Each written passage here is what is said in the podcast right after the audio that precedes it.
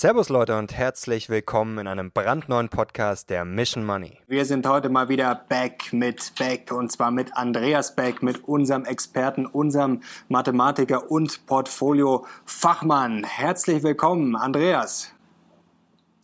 Grüß dich.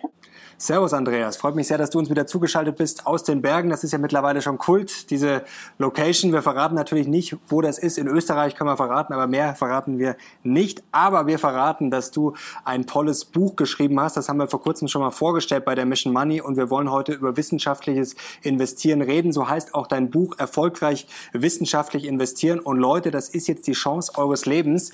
Ihr könnt euch nämlich dieses E-Book gratis hier runterladen. Gratis, kostenlos. Und ich glaube, das hat schon mal einen Daumen nach oben verdient als Dank für den lieben Andreas, dass er euch dieses Wissen kostenlos zuteil werden lässt. Also danke dir schon mal, glaube ich, auch von unserer Community, auch danke von mir. Und jetzt kommt trotzdem die Frage, auch wenn es kostenlos ist, Andreas, warum lohnt es sich, dein Buch zu lesen? das Buch lohnt sich zu lesen, weil es sehr viel Spaß macht. Also das kann ich bestätigen. Ähm, es geht, es geht letztendlich schon auch um die Frage, was ist überhaupt wissenschaftlich? Das ist ja ein Begriff, der in der Gesellschaft immer relevanter wird. Ja? Also alle Entscheidungen politisch hin oder her sollen ja immer wissenschaftlich begründet werden und es wird sehr viel Missbrauch mit diesem Begriff betrieben. Und ähm, in dem Buch wird, glaube ich, deutlich, was eigentlich wissenschaftliches Denken ist und wie man wissenschaftlich an gewisse komplexe Fragen herangehen kann und dass dann das auch sehr interessant ist, weil man eben nicht am Anfang schon weiß, was am Ende rauskommt. Das wollte ich gerade sagen, ist ganz vereinfacht gesagt viel Versuch und Irrtum oder wie würdest du das vielleicht so möglichst äh, schnell zusammenfassen? Ja, also klassisch heißt wissenschaftlich, dass ich intersubjektiv nachvollziehen kann, was gemacht wurde. Das mag auch zu Zeiten von Aristoteles noch eine sinnvolle Definition gewesen sein.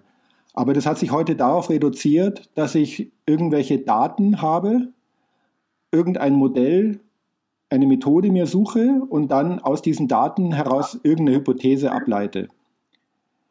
Also unter uns gesagt, das ist sinnlos, weil heutzutage gibt es so unendlich viel Daten und wir haben so einen Methodenzoo, dass ich jede Behauptung sozusagen wissenschaftlich beweisen kann. Das ist totlangweilig.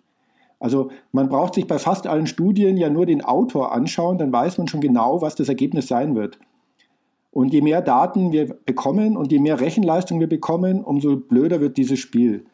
Und äh, meine Gegenposition wäre, dass ein guter Wissenschaftler, wenn er eine Hypothese hat, sich nicht irgendwelche Daten herauspickt, mit der er das bestätigen kann, sondern dass er intensiv versucht, seine eigene Hypothese zu widerlegen. Und wenn man auf die Art und Weise arbeitet, ja, dann, dann ist es einfach viel interessanter und dann kommen auch äh, äh, Ergebnisse heraus, mit denen man viel valider etwas anfangen kann. Und das versuche ich auch in diesem Buch konkret am Beispiel, was ist denn jetzt ein gutes Portfolio, mal aufzuzeigen. Mhm. Ganz kurz, bevor wir weitergehen, was Wissenschaft bedeutet in Bezug auf die Wirtschaft, vielleicht noch äh, kurz zu dem Thema Daten. Denn das ist ja gehypt schon seit Jahren. Dieser Hype scheint auch keine Grenze zu kennen. Also jetzt sind wir bei diesem Problem. Ein Modell ist nicht das System. Du hast es gerade sehr schön beschrieben, dass ich eigentlich, wenn ich mir einen gewissen Datensatz nehme äh, oder mir die richtigen Daten raussuche, dass ich dann eigentlich alles irgendwie darstellen kann. Also ist das für dich eigentlich eine Riesenblase, also diese Datenhörigkeit heutzutage schon? Weil wenn irgendjemand sagt, ja, hier basiert auf Daten, dann hat man das Gefühl, äh, dann sagen die Leute, okay, wenn er Daten hat, dann hat er auch recht. Ja, das ist schon ein Missbrauch. Der, den empfinde ich auch, auch als sehr schädlich für die Gesellschaft. Mhm. Weil eben, wie gesagt, das Leben wird immer komplexer und man versucht immer mehr auf eine wissenschaftliche Entscheidungsbasis zu heben. Ja, und was soll ich dann damit anfangen? Also ich kann, also ich, ich möchte jetzt gar keine Beispiele bringen, aber von der Genderforschung bis zur Klimaforschung bis zu allem, ich kann jede These ich kann beweisen, dass Zigaretten gesund sind, was weiß ich. Ich kann jede These belegen, weil ich finde immer irgendein Set an Daten und ich finde immer irgendeine Methode, wo das dann rauskommt. Und ähm, dafür werden auch noch ganz schön viele Steuergelder verwendet und so weiter. Und ja, das ist echt schade, dass das zumindest im öffentlich wirksamen Bereich diese Entwicklung nimmt. Also im rein universitären Bereich gibt es natürlich schon noch Forschungsgebiete, wie auch zum Beispiel die Pharmaindustrie, wo extrem methodenkritisch gearbeitet wird, aber das äh, passiert ja hinter geschlossenen Türen. Dann wollen wir uns jetzt mal Wirtschaft und dann auch Aktienmarkt äh, nähern. Wie nähern wir uns denn da wissenschaftlich? Also als erstes stellen wir fest, dass es ja schon relativ lange Kapitalmarktforschung gibt. Und wenn man sich ein Journal auf Portfolio Management anschaut, dann wird dort jedes Mal eine geniale Strategie vorgestellt. Mhm. Es wird immer so gemacht, ich suche ein Muster in den Daten, dann beweise ich die statistische Signifikanz von dem Muster und dann beweise ich, dass es daraus eine Outperformance gibt. Herzlichen Glückwunsch. Jetzt weiß man aber auch, wenn das funktionieren würde, dann bräuchte man seit 50 Jahren nicht mehr permanent eine neue perfekte Strategie suchen, weil dann hätte man die schon. Wenn man sich dann die Ergebnisse anschaut, wenn diese Portfolios umgesetzt werden, dann sind die Ergebnisse wahnsinnig enttäuschend. Also aktives Portfolio-Management, je datengestützter, je aktiver es ist, umso schlechter sind die Resultate, kann man fast sagen. Und offensichtlich herrschen hier so ein paar grundsätzliche Missverständnisse vor, ähm, wie man zu Ergebnissen kommt, die zukunftsfähig und robust sind, was jetzt Performance-Erwartungen angeht. Der erste Fehler ist aus meiner Sicht, dass so getan wird, als wäre die Zukunft mit der Vergangenheit identisch. Mhm. Ähm, das ist insofern äh, nicht nur so ein Nebenkriegsschauplatz, sondern man muss sich ja den Finanzmarkt wie folgt vorstellen. Da gibt es verschiedene Strategien, die gegeneinander in Konkurrenz stehen. Und wenn jetzt eine bestimmte Strategie, zum Beispiel Value, über 10, 15 Jahre eine Outperformance erzielt, dann sehen das ja alle Marktteilnehmer und immer mehr gehen dann in diese Strategie. Aber die Outperformance, die muss ja irgendjemand bezahlen, weil im Schnitt habe ich die Marktrendite, also irgendeine Strategie muss eine systematische Underperformance erzielen über diesen Zeitraum ja, die stirbt ja dann irgendwie aus, weil warum sollten die Leute da noch investieren? Das heißt, der Markt verschiebt sich und die Quelle der Outperformance stirbt aus und die Outperformance sozusagen Herde wird zu groß und findet kein Gras mehr. Also, wenn ich so von der Vergangenheit blind auf die Zukunft übertrage, dann mache ich schon mal den Grundfehler, dass ich unterschlage, dass, es wir, dass wir es mit einem lernfähigen System haben, wo die Menschen mitdenken. Und wenn ich in einer statistischen Auswertung zeige, dass eine bestimmte Strategie über die letzten zehn Jahre eine Outperformance erzielt hat, dann kann das auch sein, dass das gerade ein Signal dafür ist, dass es jetzt nicht mehr funktionieren wird. Ein konkretes Beispiel. Ähm, ja, nehmen wir die neue Marktkrise. Die steckte den Menschen in den Knochen. Wahnsinnige Verluste bei Growth-Strategien. Was haben alle Risikomanager gemacht? Sie haben gesagt, ach so, ja, wir müssen Value-Strategien wählen. Value ist robust, Value ist sicher. Und dann kam die große Stunde der Value-Strategien. Alle haben sich dann nur noch an den Unternehmenskennzahlen orientiert, weil diese Papiere, also Unternehmen mit guten Gewinnsituationen, die haben im neuen Markt nicht gelitten oder wenig gelitten. Ja, und was kam dann? Dann kam die Finanzmarktkrise. Das hat insbesondere die Value-Indizes erwischt. Also Banken etc. waren hochprofitabel vor dem Platzen der Blase. Und die Value-Indizes, die waren zum Teil mit 55, 60 Prozent Banken, Banken äh, übergewichtet. Oh, jetzt hat man wieder gelernt, ah, Value war nichts. Jetzt hat die letzten Jahre, hat also jetzt Growth, Momentum, hat alles geschlagen, Technologie. Naja, wenn ich jetzt wieder mit der gleichen Methode arbeite, dann muss ich sagen, das Einzige, was wirklich sicher ist, ist Microsoft und Amazon und Co. Aber es wird wieder genauso wenig funktionieren. Also der Witz ist eigentlich, dass man das Muster der Fehlentscheidungen mal genauer unter die Lupe nimmt und nicht immer die gleiche Methode wieder neu anwendet. Hm. Also man kann ja eigentlich sagen, alles, was in der Vergangenheit passiert ist, kann man schon mal beiseite räumen, beziehungsweise sollte man nicht überbewerten. Was hältst du denn grundsätzlich von sämtlichen äh, Modellen, von diesen Risikomodellen. Jetzt gibt es ja auf der einen Seite die Crash-Propheten, die dann ausrechnen, wenn sie Pi mal Daumen rechnen, äh, dass der Euro crasht dann in äh, 3,5 Monaten. Äh, wir haben es auch damals bei den Banken gesehen, äh, 2007, 2008. Äh, die hatten ja auch ihre Risikomodelle, wo sie dann diese Sigma-Ereignisse hatten. Also was dann quasi da passiert ist, ähm, war auf der Skala von den Banken ja quasi fünfmal unmöglich. Also weil halt sie natürlich auf der Vergangenheit basieren. Also gibt es überhaupt irgendein Modell aus deiner Sicht oder ist das, kann man das einfach komplett alles eigentlich in die Tonne kloppen? Naja, ich muss historische Daten sehr ernst nehmen, weil andere habe ich nicht. Das, da komme ich nicht drum rum. Jetzt, ähm, du sprichst die Crash-Propheten an. Also da lade ich wirklich alle Zuschauer dazu ein, das Streitgespräch, das ich mit Markus Krall Ende 2019 geführt habe, sich vielleicht nochmal anzuschauen, weil da sieht man genau die unterschiedliche Arbeitsweise Markus Krall hat eine These und er pickt sich ganz gezielt die Daten heraus, die seine These unterstützen und alle These, alle Daten, die seine These widersprechen, die werden ignoriert. Und ich verweise sozusagen einfach darauf, dass das ein Methodenfehler ist. Ähm, alle Crash-Theoretiker arbeiten letztendlich auf diese Art und Weise und kommen so zu ganz klaren, ganz eindeutig begründbaren Hypothesen. Na, für mich ist der Grundfehler im Portfolio-Management, wenn ich jetzt mir die historischen Daten anschaue und die Kapitalmarktforschung ernst nehme, folgender. Der Grundfehler ist eigentlich ganz einfach, der ist witzig, den werden wir jetzt sofort nennen können, aber es lohnt sich trotzdem, das Buch zu lesen, weil es ist einfach nett, sich darüber Gedanken zu machen, meiner Meinung nach. Alle, also im Portfolio-Management existiert der Unternehmer nicht. Es existiert überhaupt nicht die Idee, dass Wirtschaft ein dynamischer Prozess wäre, der reagiert auf äußere Einflüsse.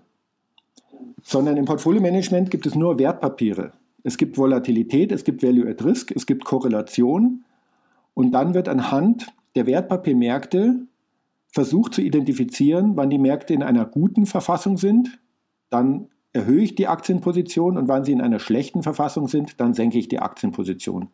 So funktionieren so funktioniert die Welt im Portfolio-Management. Der eine interpretiert Value at Risk ein bisschen so, der andere ein bisschen so, aber im Prinzip alle gucken wie gebannt auf diese Daten der Wertpapierschwankungen und leiten daraus ihr Modell ab. Das ist jetzt insofern halt langfristig zumindest ein echtes Missverständnis. Ja, also kurzfristig ist das gar nicht so falsch, ja, das will ich auch dazu sagen. Aber für einen langfristigen Investor ist es einfach ein Missverständnis, weil schauen wir uns doch mal konkret an, was sind denn die Renditen, die ich als Anleger langfristig habe? Dann sind diese Renditen schlicht und einfach die Kapitalmarktkosten der Unternehmen. Ja, der Finanzmarkt funktioniert ja so, dass die Wertpapiere an sich gar nichts produzieren, sondern die Wertpapiere nehmen mein Geld, stellen es der Wirtschaft zur Verfügung. In der Wirtschaft wird damit ein Ertrag generiert und über das Wertpapier partizipiere ich an dem Ertrag der Wirtschaft. Wertpapiere selber sind ja nur eine Hülle. Das heißt, es geht um die Renditequelle Wirtschaft und ähm, die Kapitalkosten der Weltwirtschaft sind, wenn ich ein Weltportfolio betrachte, letztendlich meine ähm, langfristigen Renditen.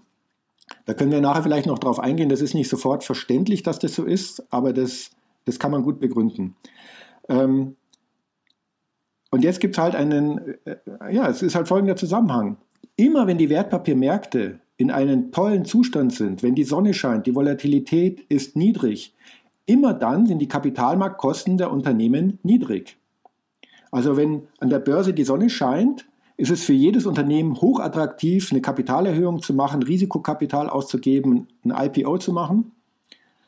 Wenn es an der Börse scheppert, wenn die Kurse eingebrochen sind, die Volatilität in die Höhe geschossen ist, ist es für die Unternehmen wahnsinnig teuer, jetzt Eigenkapital aufzunehmen und neue Aktien zum Beispiel zu begeben. Das heißt, ich habe eine inverse Beziehung zwischen dem Zustand des Aktienmarktes und den Kapitalkosten der Unternehmen. So, und jetzt die ganzen klassischen Portfolio-Management-Modelle richten sich in ihrer Steuerung am Zustand des Wertpapiermarktes aus und man kann erklären, dass darüber die deutliche Underperformance von gemanagten Portfolios kommt.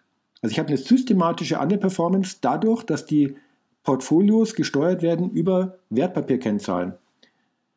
Diese systematische Underperformance kann ich erklären dadurch, dass ich eben diese inverse Beziehung zu den Kapitalkosten der Unternehmen habe. Und das Einzige, was ich in diesem Buch jetzt mal ausarbeite, ist, wie sieht denn ein optimales Portfolio aus, wenn ich die Aktienquote steuere über die Kapitalkosten der Unternehmen?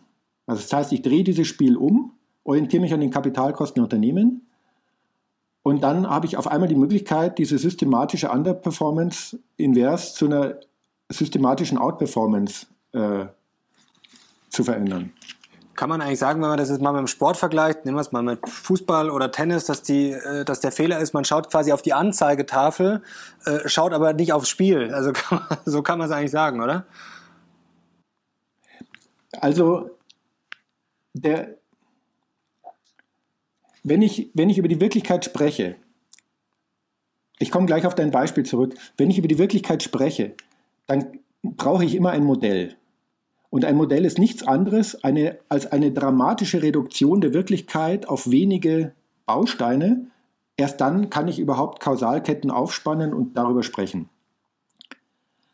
Die klassische Portfoliotheorie ist da wirklich brutal die sagt, es gibt überhaupt keine anderen Informationen bezogen auf den Wert eines Unternehmens als der Aktienkurs.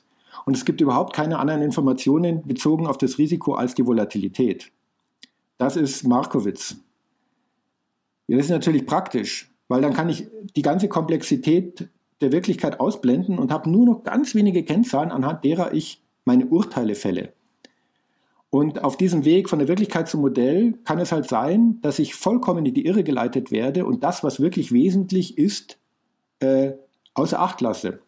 Beim Fußball ist es so, es gibt oft Fußballspiele, wo eine Mannschaft viel besser ist, aber viermal an den Pfosten schießt und dann 1-0 verliert und am nächsten Tag wird der Trainer entlassen, weil die Mannschaft verloren hat. Ja, das ist, ähm, diese Reduktion aufs Ergebnis ist halt manchmal irreführend und beim Finanzmarkt ist sie sozusagen, ist sie sogar meistens irreführend.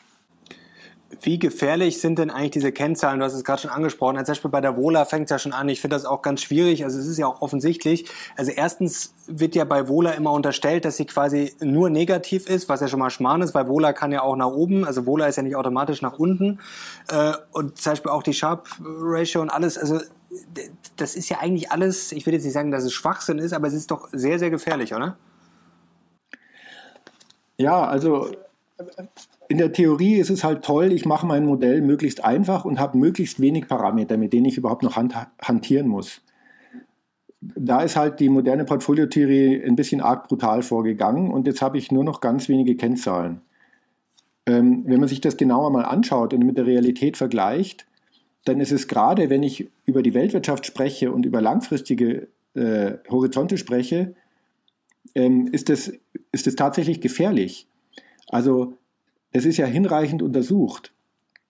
Man kann wirklich, also es wird ja oft die These, es gibt ja oft die These, dass gemanagte Portfolios, Portfolios mit Risikomanagement, die mehrere Anlageklassen berücksichtigen, dass die deswegen eine Underperformance haben, zu einem statischen Portfolio, weil die Kosten so hoch sind.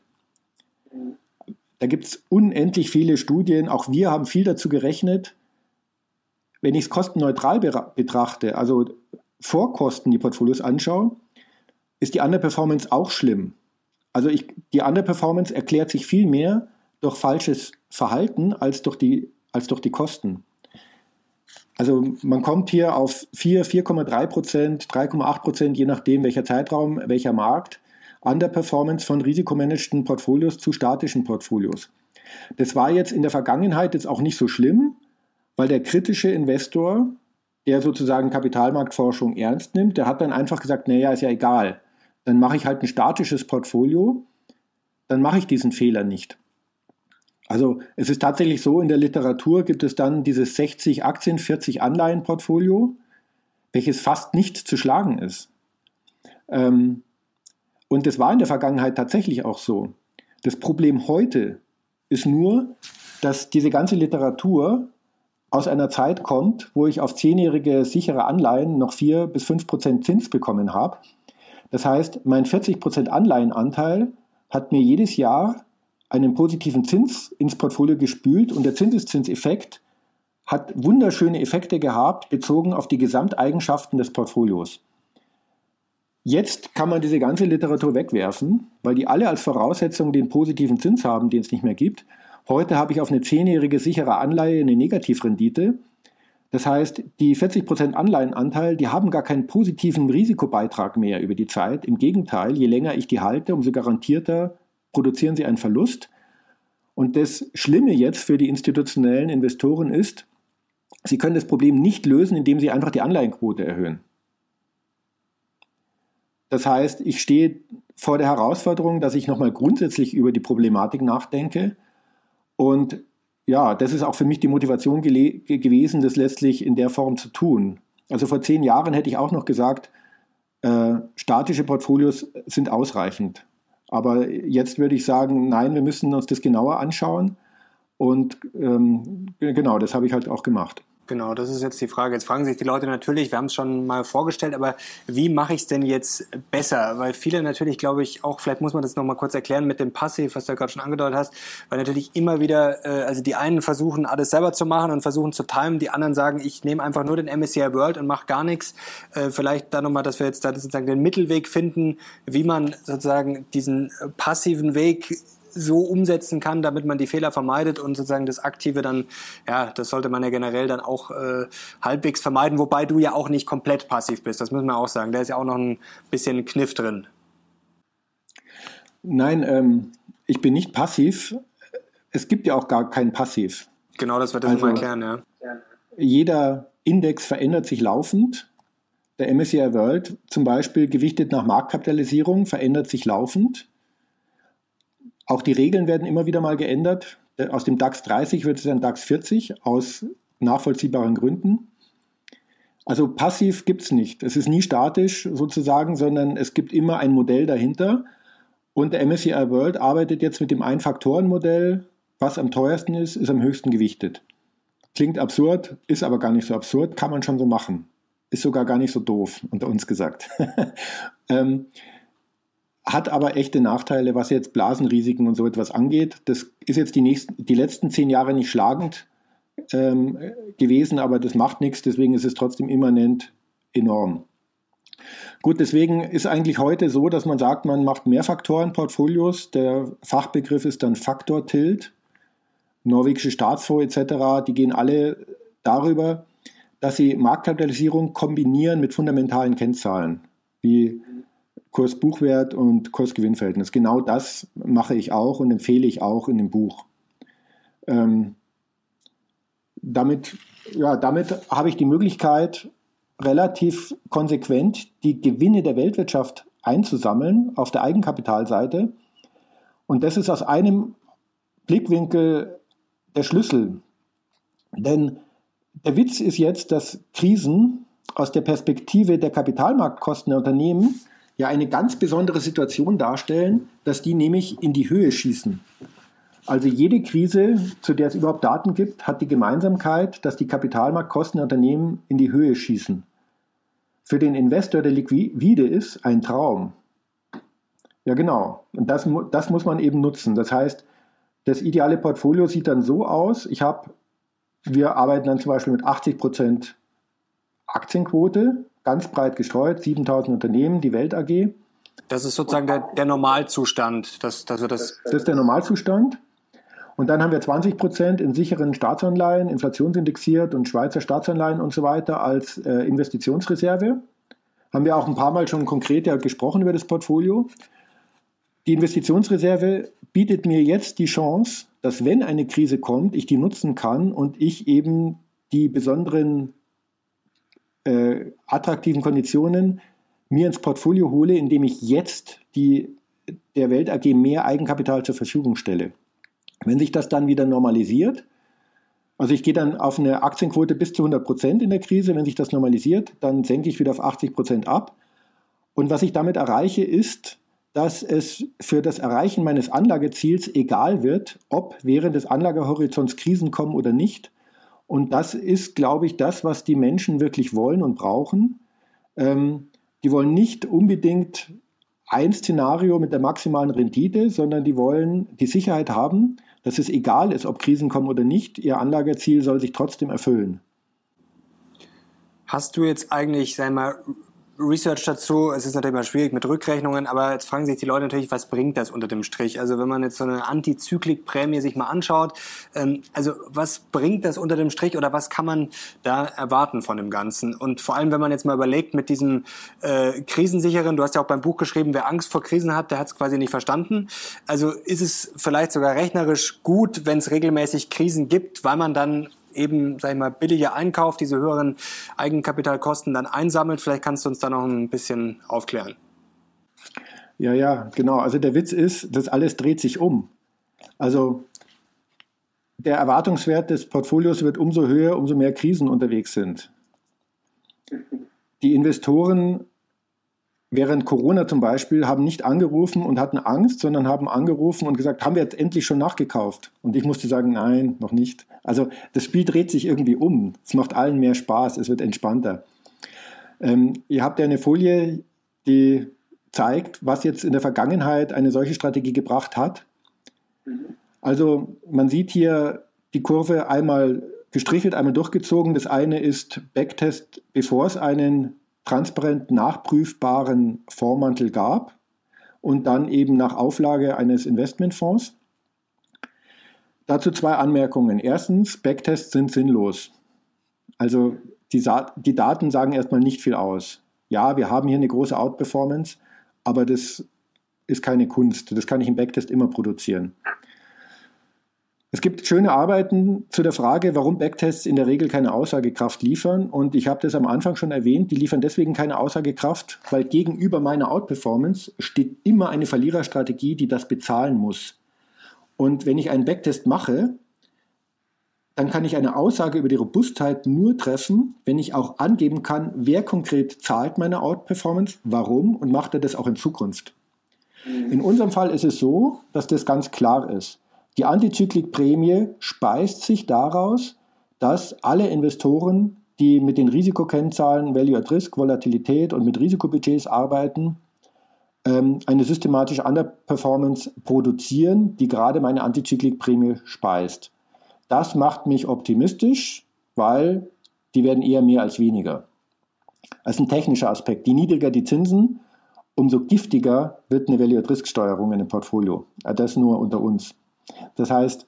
Ist da vielleicht, ähm, äh, ganz kurzer Einwand, ist da vielleicht auch diese Datenversessenheit sogar noch zusätzlich gut, weil es gibt ja jetzt dann immer mehr Robo-Advisor, das ist ja auch am Boom, das wird wahrscheinlich auch noch mehr. Also das läuft ja auch alles auf Modellen. Das kann ja nur mit einem Modell funktionieren. Also viele laufen dann auf Vola zum Beispiel. Also im Endeffekt wird sich dieser äh, Trend noch verstärken, dass, ich sage es jetzt mal ganz drastisch, dass immer mehr dumme Teilnehmer oder dumme Roboter, dumme Modelle mitmischen, die dann eigentlich ständig hinterherlaufen und dann sozusagen, äh, wenn ich einfach das cool einsammle, dann noch mehr ermöglichen.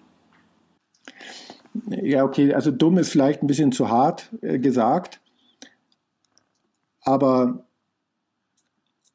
ähm, na gut, die Robo-Advisor würde ich nochmal in einem anderen Licht sehen. Also die meisten Robo-Advisor machen ja einfach statische Portfolios, weil es auch besonders einfach zu erklären ist. Und damit mache ich schon mal ein paar gravierende Fehler nicht. Das ist schon mal ganz gut. Also ich meinte jetzt die, die dann äh, Risikomodelle verwenden, also die quasi versuchen anhand von Wohler und sowas genau. dann das zu messen. Das meinte ich jetzt. Es gibt auch Robo-Advisor, die über Value at Risk arbeiten und so weiter. Die Performance ist jetzt nicht so großartig gewesen in der Vergangenheit. Aus unserer Sicht kein Zufall. Ähm, aber das ist jetzt ist auch nicht anders als in der, in der normalen Asset Management Welt. Ja? Also was ich nur sagen will ist, ähm, ich, ich, will jetzt nicht wirklich ähm, Werbung machen für diesen Backtest, weil da kann man nicht vorsichtig genug sein, aber zumindest möchte ich andeuten oder anmerken, dass wir, dass wir wissen können, wo die Outperformance herkommt und dass wir die Hypothese haben, dass sich das Marktteilnehmerverhalten nicht grundsätzlich ändert. Und was man hier auch sieht, ist halt schlicht und einfach, seit Auflage läuft es genauso weiter. Also es hat sich gar nichts verändert. Da kam uns natürlich die Corona-Krise entgegen. Ähm, wenn man jetzt die langfristige Planbarkeit anschaut, da ist jetzt dieses Renditedreieck in der folgenden Folie sehr interessant. Also viele Zuschauer kennen das vielleicht schon, das gibt es auch zum DAX. Ähm, jeder Würfel zeigt die Performance und zwar in der obersten Linie sind es die Jahresperformances und da sieht man eben bunt gewürfelt, tiefrot bis tiefgrün, alles möglich, unkontrollierbar. auch bei dieser Strategie. Aber wenn man jetzt tiefer reingeht in das Dreieck, und wir haben hier eine gelbe Linie markiert, die zehn Jahreshorizonte anzeigt, dann sieht man, die durchschnittliche Jahresperformances über zehn Jahreszeiträume, die ist schon immer positiv. Und wenn ich auf 12, 15 Jahre gehe, die nähert sich auch immer den gleichen Werten an. Man landet immer bei so 7, 8 Prozent. Das ist auch kein Zufall, weil das sind gerade die Eigenkapitalkosten der Unternehmen im Schnitt. So funktioniert Wirtschaft. Da muss es sich hin tendieren. Und insofern sieht man hier sehr schön, kurzfristige Volatilität katastrophal, Maximum Drawdown katastrophal, aber langfristige Planbarkeit. Jetzt gibt es natürlich sicherlich ein paar Zuschauer, die sagen sich jetzt, ja, das klingt ja alles super wissenschaftlich und ähm, verstehe ich alles, aber gut, dann schaue ich mir die Rendite an und ähm, 7, 8 Prozent, ja, ist ganz nett, aber ich brauche doch jetzt eigentlich nur ein ETF auf dem Nasdaq kaufen oder ich brauche doch jetzt nur Tesla, Apple, äh, Amazon, die sind alle so groß, die laufen wie blöd, Digitalisierung ist eh die Zukunft. Warum soll ich mir da jetzt sowas Langweiliges äh, ins Depot legen? Äh, was sagst du dazu? Langeweile ist eine Qualität bei der Geldanlage. Ähm, ich empfehle ein kleines Zockerdepot, habe ich auch, sonst wird es langweilig. Aber für die langfristige Geldanlage ist Langeweile gerade eine Qualität und ja, es ist langweilig. Aber ich habe halt nicht diese Abhängigkeit, die ich hätte, wenn ich jetzt mir einen Index zum Beispiel herausgreife oder ein paar Aktien herausgreife, die in der Vergangenheit halt äh, wahnsinnig gut performt haben. Wenn man sich das mal rückblickend anschaut, dann war das halt in der Regel ein sehr, sehr schlechter Ratgeber.